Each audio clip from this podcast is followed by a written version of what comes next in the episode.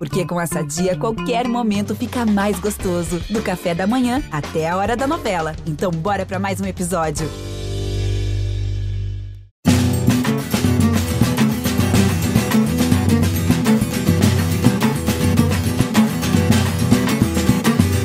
Fala galera que se liga no Embolada, o podcast do futebol de Pernambuco. E chegamos com o episódio 87.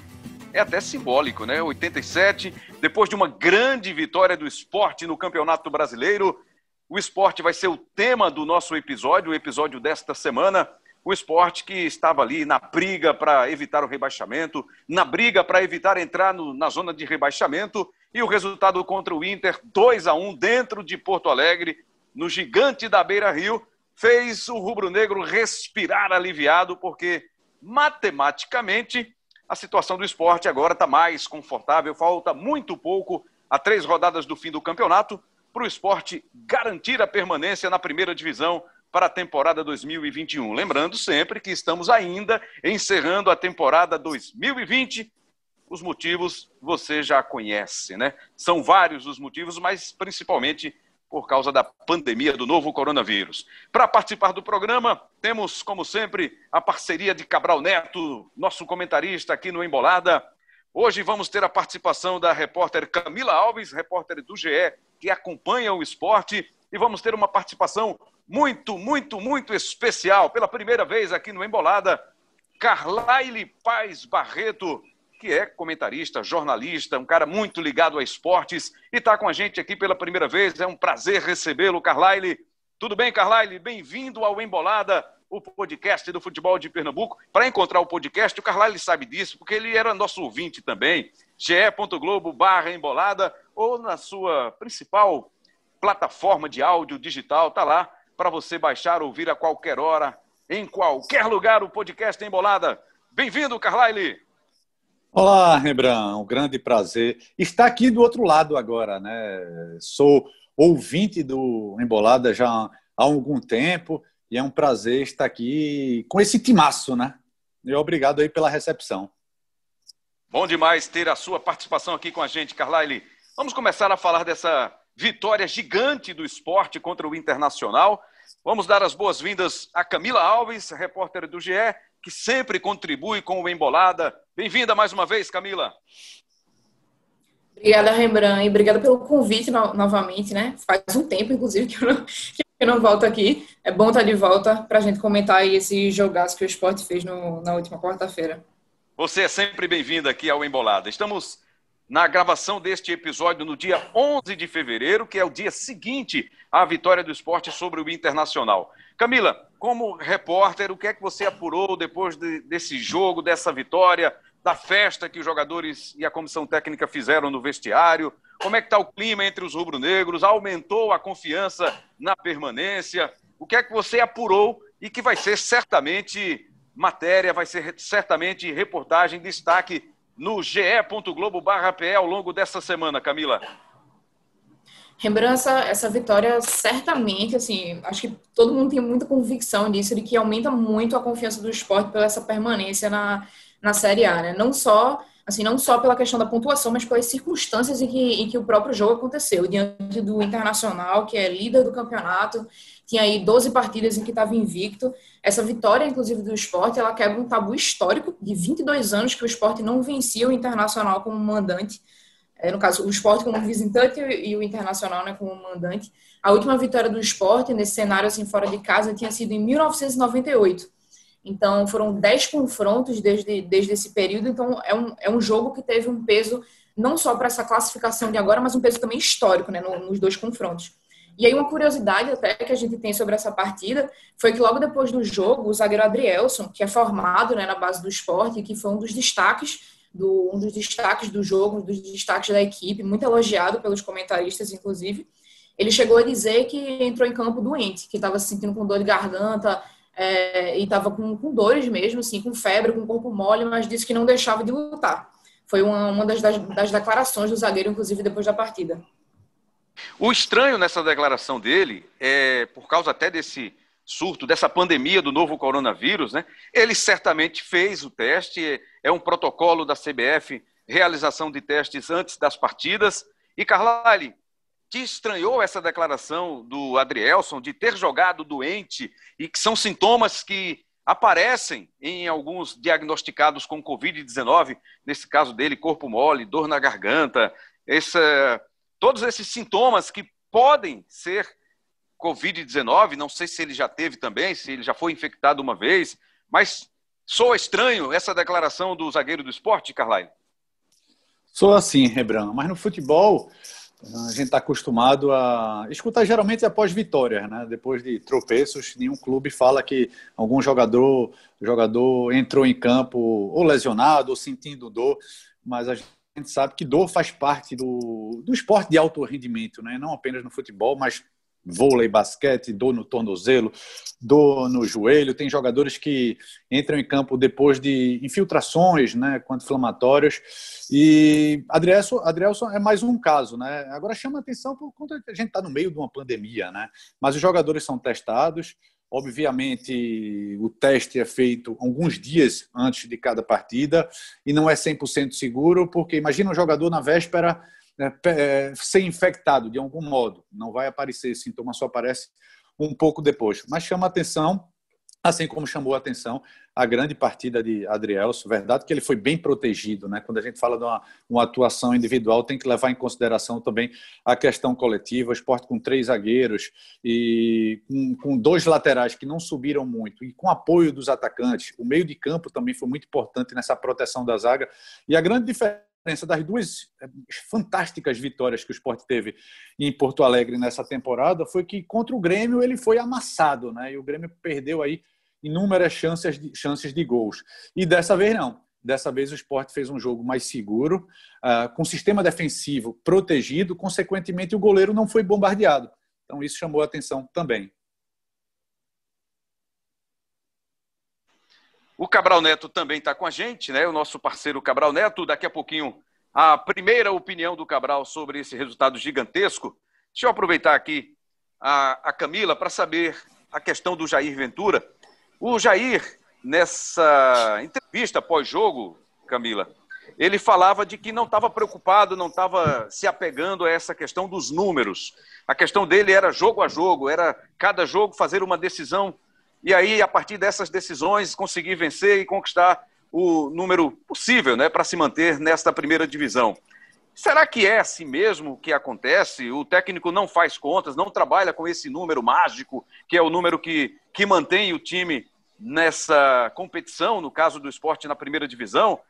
Ele trabalha isso com o grupo. Eu sei que a cobertura hoje ela está muito comprometida, né? Porque não é possível acompanhar o dia a dia em loco, né? Indo aos treinos, acompanhando o trabalho, são essas entrevistas à distância, as entrevistas virtuais, mas, no geral, por parte dos jogadores, pelo que você já ouviu até aqui, de todas essas entrevistas, os jogadores também pensam assim, como diz que pensa o técnico Jair Ventura, que não pensa em números, em pontuação, e sim se importa jogo a jogo, Camila? Como é que é isso? Pois é, Rembrandt. É, Jair Ventura tinha adotado esse discurso desde que ele assumiu né, assim, o esporte. A gente está assim, na reta final agora da Série A então é natural que, que essa, essa questão dessa esse assunto das contas e de quantos pontos sejam necessários é natural que esse assunto venha mais à tona do que no início quando ele assumiu ali na sexta rodada, mas já era um discurso que vinha sendo assumido por ele lá desde o começo. E, e, a gente tem percebido que ao longo dos meses, ao longo desse tempo que ele tem passado aqui, os próprios jogadores têm passado a adotar também esse discurso assim de forma pública. E, e aí sempre falando nessa vez ou outra comentava no sentido de assim você conseguir pelo menos um aproveitamento nos jogos que estavam fazendo fora de casa, é, nas sequências que estavam tendo de jogos, mas sempre muito focando nessa filosofia assim do jogo a jogo realmente. Mas o que a gente pode dizer, e especificamente com relação com relação aos pontos, é que essa vitória ela facilitou muito o futuro do esporte na, na Série A principalmente porque, levando em consideração que há uma semana o esporte tinha um risco de rebaixamento de 14% e agora reduziu esse risco para 1%. O, o esporte agora, apesar de ter aquela, aquela pontuação ali acirrada entre as equipes que ainda brigam pela permanência, o esporte agora é o que lidera né? essa, essa, essa disputa ali com 41 pontos. É a mesma pontuação que o Fortaleza, que vem em 15, mas está à frente por conta do número de vitórias. E, e só de ver esse risco de rebaixamento chegar muito próximo de zero, é, já acredito que seja, de certa forma, um alívio para o clube que tem agora essas últimas três partidas né, para se despedir. Cabral Neto, o lance é o seguinte: eu me antecipei aqui, fiz a apresentação do Carlyle Paz Barreto. A minha ideia era deixar que você o apresentasse, porque vocês já foram companheiros, inclusive, de jornadas, de outras jornadas. Mas eu me antecipei, Cabral. E a Camila está com a gente. A Camila também daqui a pouquinho vai nos deixar aqui no episódio, porque ela continua aí a apuração, trabalho de reportagem para trazer os destaques dentro do ge.globo.pe. Mas, Cabral Neto, Carlyle está com a gente. Suas primeiras impressões desse novo integrante, desse novo parceiro. Alivia, Cabral. Alivia, Cabral. Seja bem-vindo, Cabral Neto. Fala, Rembra. Um abraço para você. Um abraço forte para nossa querida Camila, né? Finalmente voltou. A gente conseguiu juntar um dinheirinho aí para poder pagar o bicho dela, o cachê dela, porque é complicado. Nada disso. É complicado, a gente fica de joelho pedindo, pelo amor de Deus, para ela participar, mas é, é, difícil, o passe dela é, é caro. Um beijão para você, Camila, satisfação estar com você novamente aqui. E sobre essa presença, né, essa estreia, ficou, ficou evidente, né, Rembrandt? Ficou muito claro que, que esse cidadão não aguentou de saudade, né? Porque a gente passou oito anos brigando diariamente, né? Todos os dias ali, entre meio-dia e uma da tarde, entre uma e duas, enfim além dos jogos, né? Então era muita briga, mas ele não aguentou de saudade, né? Eu passei quatro anos longe dele e ele acabou é, vindo atrás né, para poder re repactuar isso aí. Mas brincadeiras à parte, um prazer, uma satisfação voltar a ter nosso querido Carlyle Paz Barreto. Eu me lembro muito bem que quando era menino ainda, né, já lia a coluna, a famosa Planeta Bola dele no Jornal do Comércio. E uma das primeiras, assim, dos primeiros exercícios de leitura que eu fiz né, quando criança foi exatamente lendo o Carlyle. É é, foi uma satisfação passar oito anos trabalhando com ele. Certamente vai ser também aqui, a partir de hoje, durante muito tempo, ter o Carlyle de volta aqui nessas nossas brigas agora, infelizmente, semanais. Quem sabe se a gente não lança um podcast diário eu voltar a ter essas brigas com o Carlyle, né, Rembrandt? Pois é, e faltou ele dizer, Carlyle, que aprendeu a ler lendo as suas colunas, viu? A alfabetização dele foi a partir das suas colunas, mas tudo bem. Deixa para lá, deixa quieto. Eles foram companheiros, para quem está chegando agora aí, eles trabalharam, trabalharam juntos na Rádio Transamérica, não é isso, Cabral? Isso, oito anos trabalhando juntos ao lado dessa, dessa mala aí, mas um, um, cara super, falando sério, falando super competente, né? O Carlyle é um cara cheio de fontes, apurador, jornalista de mão cheia, realmente. É, e se tornou um baita comentarista, né? Porque até ir para a rádio, o Carlyle era muito mais repórter do que um, um, opinador, digamos assim. Se tornou um baita do comentarista quando começou a trabalhar rádio. Não teve só oito anos de rádio, já tem, um, sei lá, uns, certamente mais de, de, de 17, 18 anos, porque ele já, já era é, comentarista antes da gente trabalhar junto e ele continuou sendo depois que eu vi para a Globo, né? E certamente um grande comentarista também. E vai ser, vai ser muito bacana ouvir, mesmo quando a gente discorda o contraditório certamente faz parte para alimentar exatamente a opinião né, de quem está ouvindo a gente, e são, são sempre discordâncias com, com grandes argumentos. Antes, antes de você se defender ou de você concordar, Carlyle, deixa eu só liberar aqui a Camila Alves, porque Cabral destacou que é, é caro né, para ter a Camila Alves no nosso programa. Nos, é por tempo, nos... né, Breno? É por tempo, né? Ela já cravou, ela disse: olha, daqui a pouquinho tem que sair, não é assim não. Dá se passar mais tempo, fica mais caro. Fica mais caro. Mas queria que você projetasse o esporte para o próximo jogo. Sei que o, o, Jair Ventura não vai estar à beira do campo, né? Tomou o terceiro cartão amarelo ontem no jogo contra o Internacional. Ontem, porque a gente está gravando o episódio. No dia seguinte, a vitória sobre o Inter. Quais são os planos? Qual é a projeção para o esporte que enfrenta o Bragantino no começo da próxima semana, Camila? Exatamente, Rembrandt. É, Jair vai estar fora, né, no caso, é fora, no caso, fora da área, da área técnica, né, desse jogo especificamente.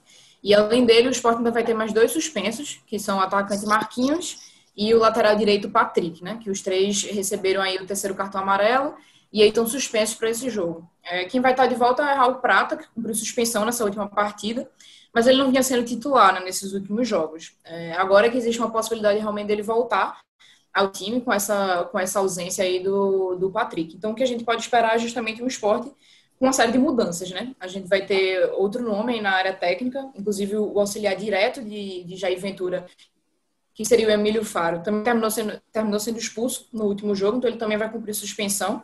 É mais provável que a gente tenha um time comandado por César Lucena nessa, nessa partida de agora e com, e com Jair fazendo esse processo de preparação mesmo, né? Até, até o jogo. Camila, obrigado pelas suas informações. Prometemos tentar reunir um, mais estalecas para que você possa retornar ao Enrolada. Combinado, Camila? Obrigado, viu? Tudo certo. Muito obrigada pela participação, viu, Lembrando? Obrigada pelo convite. Valeu, Camila Alves, repórter do GE, que acompanha, é setorista, né? Acompanha o dia a dia do esporte e você confere as reportagens da Camila no ge.globo P. Vamos então seguir aqui com as, as opiniões dos nossos comentaristas, do Cabral Neto e do Carlyle Paz Barreto. O espaço agora é seu, Carlyle, para se defender do que disse o, o Cabral Neto ou para concordar com tudo que ele falou, Carlyle? É, Braga, Cabral ganhou essa, né? Porque sempre a gente tem essa brincadeira já há vários anos.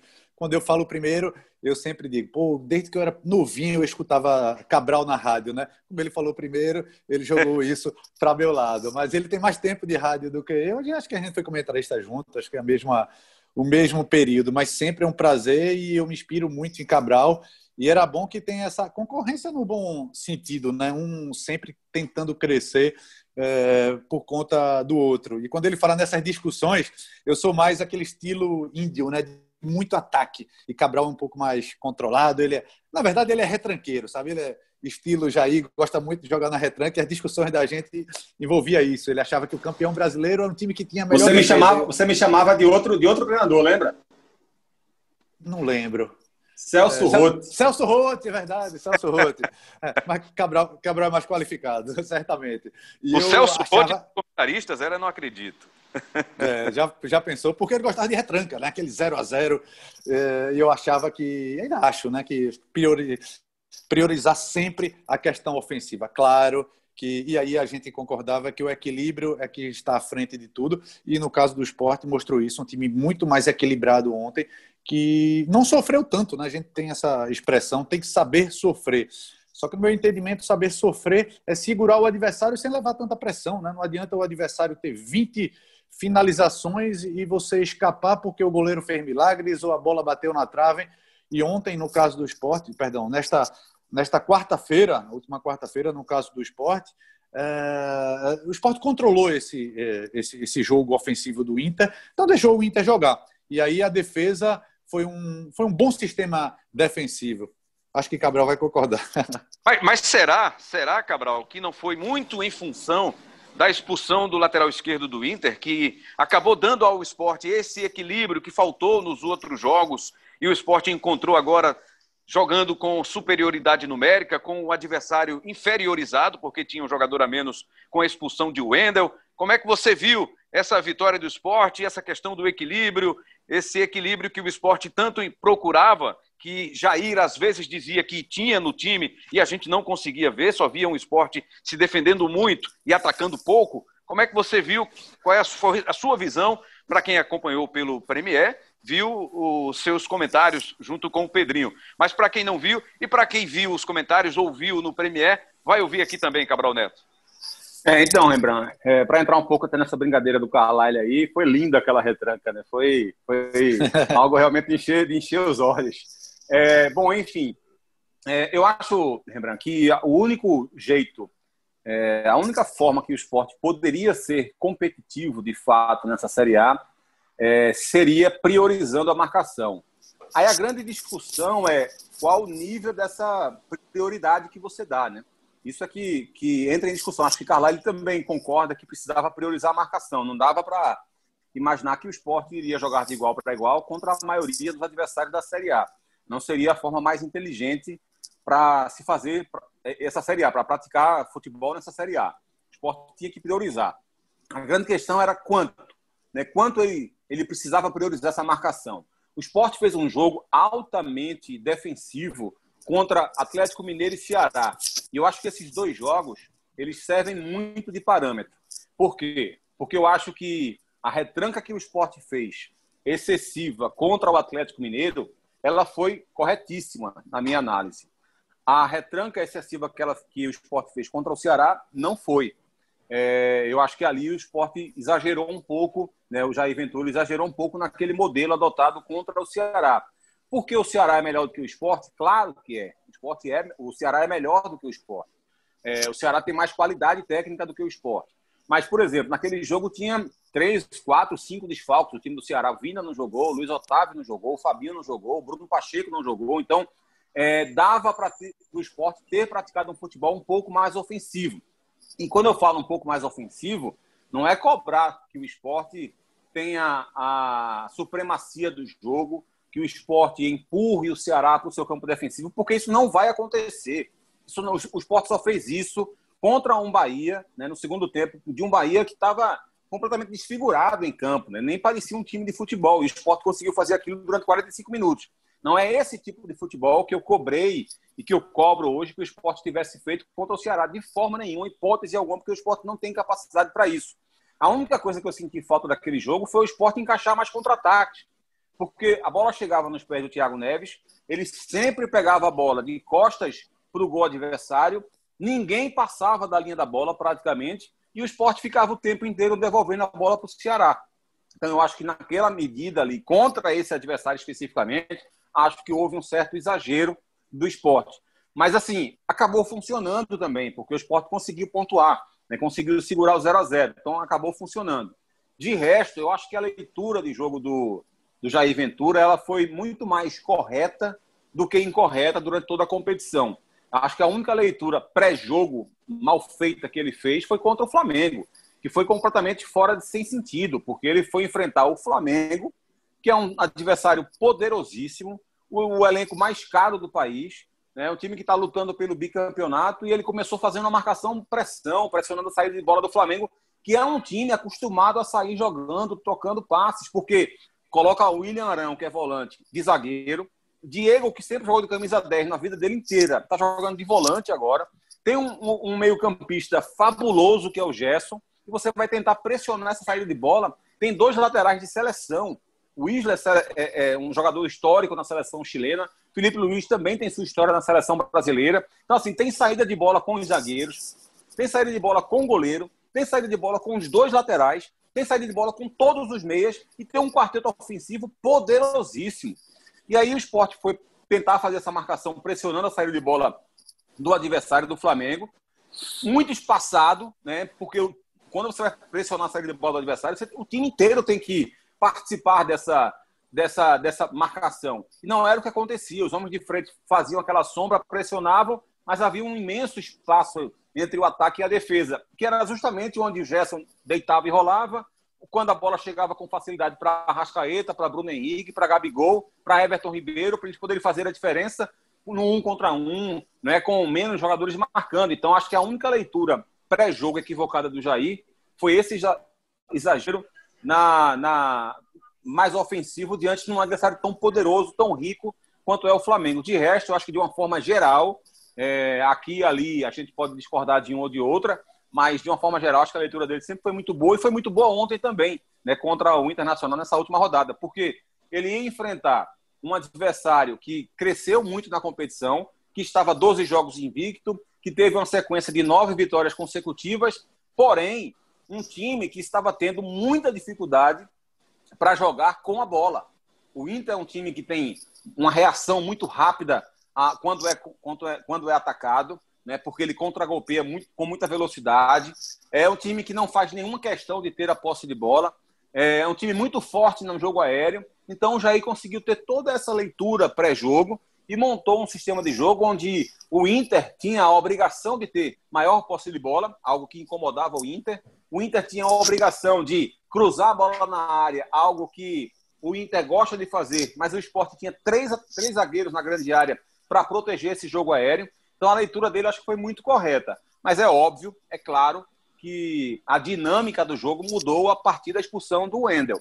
Mas também que ela só aconteceu porque o Marquinhos teve iniciativa para disputar a bola de cabeça, roubar, e acabou depois sofrendo a falta e a expulsão do Wendel. Então, assim, o esporte estava marcando muito bem, estava controlando o jogo. O Inter só tinha feito uma boa jogada até então, né, com o Caio Vidal, uma jogada individual também, praticamente.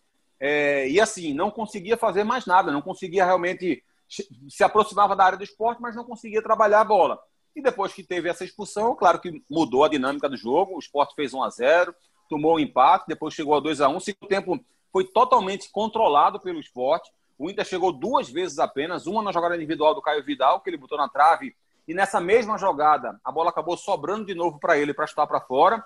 E isso aos 18 minutos. Depois, aos 44, no lance de bola parada, cruzamento na grande área, a bola sobrou para o Yuri Alberto ele bateu por cima. Então, veja, durante, 40, durante 51 minutos do segundo tempo, o Inter teve dois lances de perigo apenas, um de bola parada, um de jogada individual, porque o esporte conseguiu controlar. É, a gente não vai saber nunca como seria a história do jogo se tivesse 11 contra 11. Mas a história do jogo que a gente sabe é que tudo que o Jair Ventura previu do jogo, ele acabou acontecendo. Só tem uma coisa, viu, Rembrandt, que Carlyle não vai se livrar. É ter um companheiro de debate que fale muito, porque foram oito anos comigo. Depois ele passou esses últimos três, quatro anos aí com o meu ídolo, né, o meu querido Ralph de Carvalho, que é um gigante, né, a quem aqui, inclusive, eu, eu, eu faço essa menção honrosa aqui, um cara que me influenciou muito, inclusive, na carreira. Eu tive o prazer de trabalhar ao lado dele e tentei aprender bastante com ele, mas que é um cara também que fala um pouco mais, né, assim como eu. Talvez por isso que eu fale tanto, né, Rembrandt? E aí o Carvalho não consegue se livrar disso.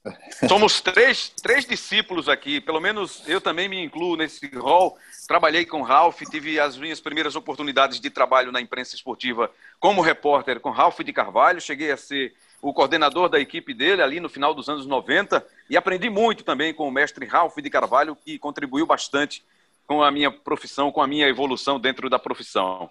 Mas, Carlyle, depois desse destaque aí resumo, pelo... desse resumo. Desse resumo do Cabral, eu ia dizer apenas uma introdução, mas desse resumo do Cabral Neto, que pontos são divergentes, que pontos você concorda com ele, porque é, ele vê mais acertos do que erros nesse trabalho do Jair Ventura comandando o esporte no Campeonato Brasileiro. Eu, eu assim, entendo que muitas vezes ele, ele foi muito defensivo. Tudo bem que a gente sabe que o esporte não tem um grande elenco, que não tem muita qualidade nesse elenco que foi formado para a temporada 2020. Está muito distante de ser um time competitivo, de ser um time bom para brigar na parte de cima. Mas com o que ele tinha nas mãos, ele mais errou ou mais acertou durante esse trabalho dele no esporte no Campeonato Brasileiro? É, perfeito, lembra. É, rapidamente, Ralf é, é, um ídolo de todos, né? E eu acho que ele ainda fala mais do que Cabral, né? Por isso que aqui estou tranquilo. eu não sei se você se lembra, Rembrandt, na década de 90 ainda eu era estagiário, Rembrandt também estava tava no começo, a gente era setorista do Náutico. E ali naquele banco de reservas, menino, tímido. E aí Rembrandt pegou o microfone e começou a narrar. Rembrandt era repórter na época. Começou a narrar um coletivo. E aí Aldo Vila era, repórter também e disse: Aldo, você vai ser o comentarista. E Carlalho o repórter. E a gente começou essa brincadeira e anos depois está aí Rembrandt, um dos maiores narradores do país.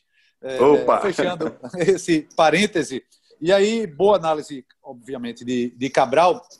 E eu só faço um complemento, Rembrandt. Essa questão do esporte, é, propor jogo ou marcar atrás, eu acho que isso ficou até um pouquinho de lado. Obviamente, esporte pela, pela qualidade técnica, e eu acho até acima disso, pela característica do seu time, ele não dá para fazer essa marcação é, pressão o tempo todo e principalmente diante de adversários mais qualificados. Até porque ele não tem ataque rápido, não tem um meio de campo com velocidade e não, consequentemente, não iria ter essa recomposição defensiva. Então tem que jogar atrás. Ó, ótimo, perfeito. O erro de Jair Ventura e como todo comissão técnica do time de forma geral era não ser reativo. Quando na, na teoria, quando você se fecha, você tem que ter uma reação à ação adversária. E muitas vezes era um time retrancado, sem ter esse poder de reação. Não tinha poder de reação, porque estava todo mundo atrás, não tinha ninguém no meio de campo para puxar contra-ataque e, acima de tudo, não tinha ninguém lá na frente com velocidade. O esporte conseguiu fazer isso em alguns momentos. E esses jogos que Cabral se referiu, com o Ceará não conseguiu ser reativo, porque estava muita gente atrás e o time não estava preparado para isso. E em algumas partidas conseguiu fazer. Ele vai enfrentar um Bragantino agora, que o Bragantino é, sabe fazer muito bem essa questão de reação, de velocidade no contra-ataque.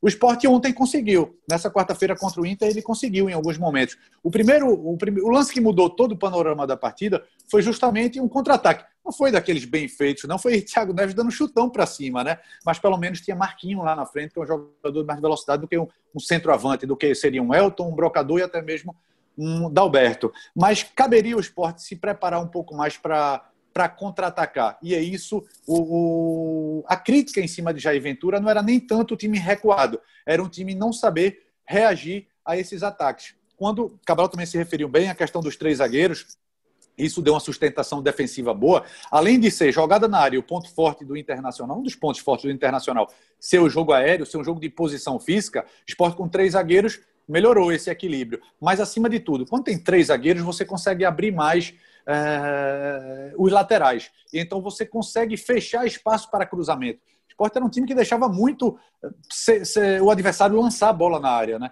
E ontem não teve isso, e aí mérito sim do treinador. Quem, não, quem, quem deve ficar sempre com a pulga atrás da orelha quando enfrenta o esporte é a Bel, né? Tava lembrando aqui, além da, da Copa do Brasil 2008, internacional favoritíssimo, com aquele time, a base da equipe campeã mundial 2006, na Ilha do Retiro, Retiro com o esporte com um jogador a menos desde o primeiro tempo. O esporte conseguiu vencer por 3 a 1 Mas voltando um pouquinho no passado, o Abel era treinador do Santa Cruz em 96. Né? Ele, por birra, não sei, deixou o melhor jogador de Santa Cruz no banco. Você lembra de Ailton Queixada? Ailton, Ailton é. Queixada. E Depois foi colocou... jogar na Alemanha, né? Exatamente, no Werder Bremen, né? E, e no, ele só colocou Ailton no intervalo, né? E o Sport ganhava por 1x0, gol de Luiz Miller. No intervalo, Ailton entrou e fez o gol. Se o Santa Cruz fizesse mais um, era campeão. E aí Abel não conseguiu o título pernambucano dessa vez. Ou seja, pela terceira vez ele pode perder um título aí, tendo o esporte como protagonista. Vamos projetar, então. Faltam três rodadas. Eu estava vendo o Cabral Neto participando do Globo Esporte com o Tiago Medeiros, com o cantor Tiago Augusto Medeiros, né, que pagou uma promessa. Ele prometeu que se o esporte vencesse o jogo, ele cantaria uma música do grande José Augusto e pagou a promessa. Mais ou menos, né? Pagou mais ou menos. Vamos, não vamos avaliar a qualidade. A gente não viraria certamente a cadeira para o ritmo, para a afinação de Tiago Medeiros, mas o importante é que ele pagou. E o Cabral participava do Globo Esporte e falava, projetando o esporte, que dificilmente, dificilmente o esporte não garante essa permanência no Campeonato Brasileiro. É, Embran, eu acho, acho muito, muito, muito, muito improvável mesmo que o esporte é, seja rebaixado nessa situação atual. É, Acho, por exemplo, que o Fortaleza precisa de mais um ponto. Talvez o esporte nem precise desse um ponto a mais. É claro, óbvio que ele tem que lutar por isso, é claro que ele vai ter que. É, não pode se entregar, e, até porque não está confirmado matematicamente confirmado só quando ele tiver é, pontuação suficiente para isso. Mas, assim, acho muito improvável, porque é, duas questões que são interligadas. Primeiro, com Esporte, Fortaleza, Bahia e Vasco são os quatro times ali nessa, nessa disputa o esporte ele tem uma vitória a mais, pelo menos uma vitória a mais do que todos os concorrentes diretos. Isso quando as equipes encostam nele. O Fortaleza, por exemplo, tem hoje o mesmo número de pontos que o esporte tem duas vitórias a menos. Se o Vasco vencer um jogo, ele vai chegar a 40 pontos, vai ficar um ponto atrás do esporte, mas só chega também a 10 vitórias e ficaria duas vitórias atrás do esporte. Quem mais se aproxima dele é o Bahia, se vencer um jogo, ele chega a 40 pontos, fica um ponto atrás do esporte e chega a 11 vitórias. Também uma vitória menos que o esporte. Então, se houver um empate na pontuação entre esporte, Fortaleza, Bahia e Vasco, o esporte não cai. Porque o esporte tem, no primeiro critério de desempate, vai ter uma ou duas vitórias a mais do que os seus concorrentes. Então, o esporte tem 41 pontos, mas é como se ele tivesse 42 ele vai sempre vencer seus concorrentes diretos nesse primeiro critério de desempate. Então é importante dizer isso. A segunda questão que se encaixa nesse primeiro pensamento é que, vamos imaginar que o esporte perde do Bragantino, perde do Atlético Mineiro e perde do Atlético Paranaense. E ele encerra o campeonato com 41 pontos. Para ele ser rebaixado, o Fortaleza tem que fazer mais um ponto nos nove que vai disputar. Além disso, não é, não é ou, ou, ou não. É e mesmo. Não é o Fortaleza tem que fazer isso ou o Bahia. Não, o Fortaleza tem que ganhar esse ponto. Além disso, o Bahia e o Vasco têm que fazer no mínimo cinco pontos em três rodadas. No mínimo cinco pontos em três rodadas. Então, para o Vasco fazer isso, ele não poderia perder para mais ninguém. Teria que vencer um jogo e empatar os outros dois. Ou perder um jogo e ganhar os outros dois. A mesma coisa vale para o Bahia. Se uma, uma questão dessa só não acontecer, o esporte não cai. Então, imagina só, vamos colocar aqui numa, num cenário bem negativo. O esporte perdeu os três jogos, o Fortaleza empatou um, o Bahia foi lá e conseguiu uma vitória e dois empates. Passou o esporte. O Vasco foi lá e venceu uma, empatou outra e perdeu outra. Pronto, acabou-se, o esporte já permanece na Série A. Então, para que tudo dê errado, tem que acontecer isso. O esporte perder as três, o Vasco fazer cinco pontos, o Bahia fazer cinco pontos e o Fortaleza mais um. Só assim o esporte seria rebaixado, que, na minha avaliação, é muito improvável que tudo isso aconteça. Né? Porque você imaginar que, que, o, que o Vasco pode, de repente. O Vasco pode ganhar do, do Inter na próxima rodada? Pode, o Vasco pode ganhar do Inter na próxima rodada. O esporte não venceu o Inter agora, então é possível que aconteça. Né? E o Vasco o... em casa, né? Isso. O Fortaleza pode, de repente, é, vencer o Palmeiras? Pode. Ou empatar com o Palmeiras? Pode. O Bahia pode empatar com o próprio Fortaleza fora de casa é, e somar mais um ponto, e aí o Fortaleza também somaria esse um ponto? Pode acontecer. O Bahia pode, de repente, vencer o Atlético Mineiro? Pode. A grande questão é que tudo isso tem que acontecer. O Bahia tem que vencer o Atlético Mineiro, tem que empatar com o Fortaleza e tem que vencer o Santos. Aí o Vasco precisa vencer o, o, Inter de repente, ou empatar com o Inter e vencer o Corinthians e empatar com o, é, o último jogo dele é contra o Atlético Paranaense. Não. Bom, enfim, daqui a pouco eu lembro. O Vasco último... é Goiás. Goiás, pronto. E venceu o Goiás. Então, veja, Rembrandt, tudo isso tem que acontecer. Não é só um resultado em si. Né? Além disso tudo acontecer, também o esporte teria que perder os três jogos. Porque se o esporte faz mais um ponto e chega a 42, é como se ele tivesse chegando a 43. Né? Então vai aumentando ainda mais esse sarrafo. Por isso eu acho muito improvável. Acho que essa vitória contra o Internacional deu essa segurança. E o que é que você projeta para essa reta final do esporte, Carlyle? O torcedor já pode comemorar ou esperar um pouquinho, de forma prudente? Ele já pode, pelo menos, sentar numa cadeira aliviado. Né? Foi muita tensão durante essa reta, essa reta final, principalmente, além do esporte ter perdido alguns de seus principais jogadores, até o executivo abandonou o barco mas o esporte conseguiu reagir. Além de toda essa análise que Cabral fez, e aí projetando o esporte se livrar dessa queda, ainda tem outros fatores que pode aliviar ainda um pouco mais o torcedor rubro-negro. Desses times que estão brigando contra o rebaixamento, a, é, Esporte e Vasco vão ter dois jogos em casa e apenas um como visitante, né? E isso pode fazer a diferença. Enquanto Fortaleza joga duas vezes fora, e olhe que é contra Palmeiras e o outro é contra o Fluminense, que pode estar brigando ainda por Libertadores, sem falar que em casa ele tem o clássico regional contra o Bahia, né? E o Bahia, além desse clássico contra o Fortaleza, ele joga com o Atlético Mineiro também fora de casa e só fecha em casa contra o Santos. Ou seja, é difícil. E se você for ver o aproveitamento contra é, como visitante dessas duas equipes, o Bahia é o último. O esporte até pouco tempo era o pior visitante, né? Agora pertence ao Bahia esse, esse título que ninguém quer. E o penúltimo time, o pior, o segundo pior visitante é justamente o Fortaleza. Então, e o esporte saiu aí de último com essas duas vitórias para décimo para 14 uh, uh, visitante. Enfim, então é algo, perdão, ele é o 14 mandante, né? Como ele tem dois jogos fora de casa. E se você pegar o aproveitamento, o recorte das 10 últimas rodadas, é, o esporte também tem o melhor aproveitamento em relação a esses adversários. 11 primeiro, aí tem uma sequência Fortaleza 14, Vasco 15 e Bahia 16. Ou seja, tudo leva a crer nesse recorte que o esporte está bem próximo de, de se livrar. Sem falar que duas vitórias fora de casa já traz um alívio, melhora o ambiente e, consequentemente, a confiança, né?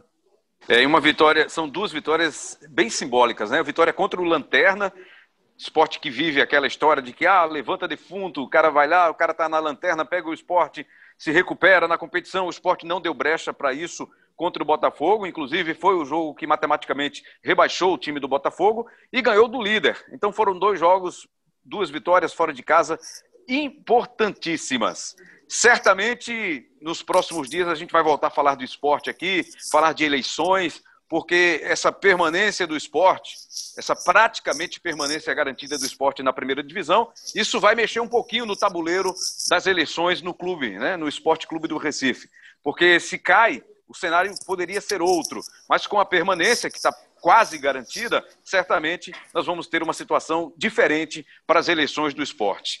Estamos na reta final, Cabral Neto, agradecendo mais uma vez aí o carinho do nosso ouvinte.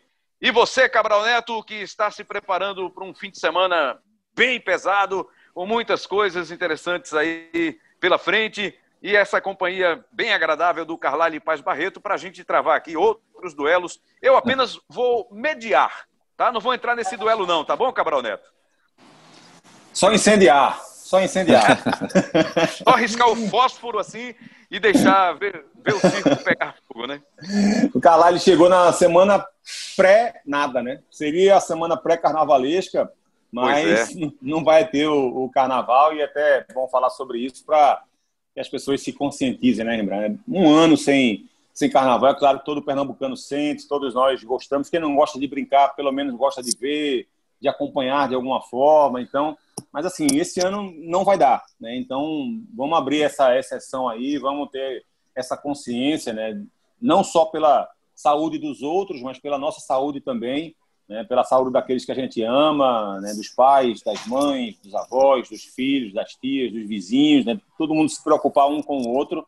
E aí no ano que vem a gente faz uma festa bem maior. Seja bem-vindo, querido Carlyle Paz Barreto. Até a próxima e tamo junto e embolado. uma honra. Eu agradeço e garanto a Rembrandt que essa mediação de Rembrandt vai ser com certeza vai ser bem diferente daquela de Holyfield e todo duro, viu? É só... Com certeza. Com certeza. Não vai, não Mas... vai precisar perguntar se é uma mágoa, viu, Rembrandt? Não vai, não vai chegar tanto, não. Até porque Cabral é muito maior que eu. É, mais do que um prazer, é uma honra estar aqui, uma honra debater com Cabral, com você, Rembrandt. E estar aqui na Globo sempre foi um sonho, é uma honra e agradeço todo o torcedor também que se manifestou em rede social. Só tenho que agradecer. Obrigado, Carlyle Paz Barreto, Cabral Neto, nosso parceiro de embolada. E agradecendo mais uma vez a você. Para você ouvir é fácil, ge.globo barra embolada ou na sua plataforma de áudio digital preferida, vai lá, baixa para ouvir a qualquer hora, em qualquer lugar, fazendo o que você quiser, a qualquer momento. Tá bom assim? Muito obrigado. Edição do Embolada, edição do episódio 87. Eu brinquei no começo, Cabral. 87, o episódio 87. A gente vai falar de esporte tem, sempre tem aquela história de 87, né? Que vem à tona, toda hora vem à tona. Esporte campeão brasileiro. Vou lembrar. 87, Cabral. Ainda bem que o jogo contra o Flamengo foi duas semanas atrás, né? E, de alguma forma o esporte acabou ajudando o Flamengo agora, né? Com esse resultado em pois cima é, do Inter. É. Diminuiu a diferença do Flamengo para o Inter apenas de um ponto agora e tem confronto direto entre eles daqui duas rodadas. Valeu demais. Edição do programa do Bruno Mesquita o nosso produtor Daniel Gomes, o craque que joga em todas as posições. Cola nesse homem aí, Carlyle. Daniel Gomes, o craque que joga em todas as posições é o nosso produtor do Embolada. O CEO estava tá, de férias 90 dias, voltou e ainda não voltou ao Embolada, Lucas Fittipaldi. Em breve ele participará com a gente de novo, a gente está torcendo para isso, né? Fazendo também, juntando estalecas para ter a participação do Lucas Fittipaldi também aqui no nosso Embolada. Coordenação de podcasts no GE, do Rafael Barros, gerência de podcasts do André Amaral. Muito obrigado pela sua audiência mais uma vez e até o próximo Embolada. Valeu, galera.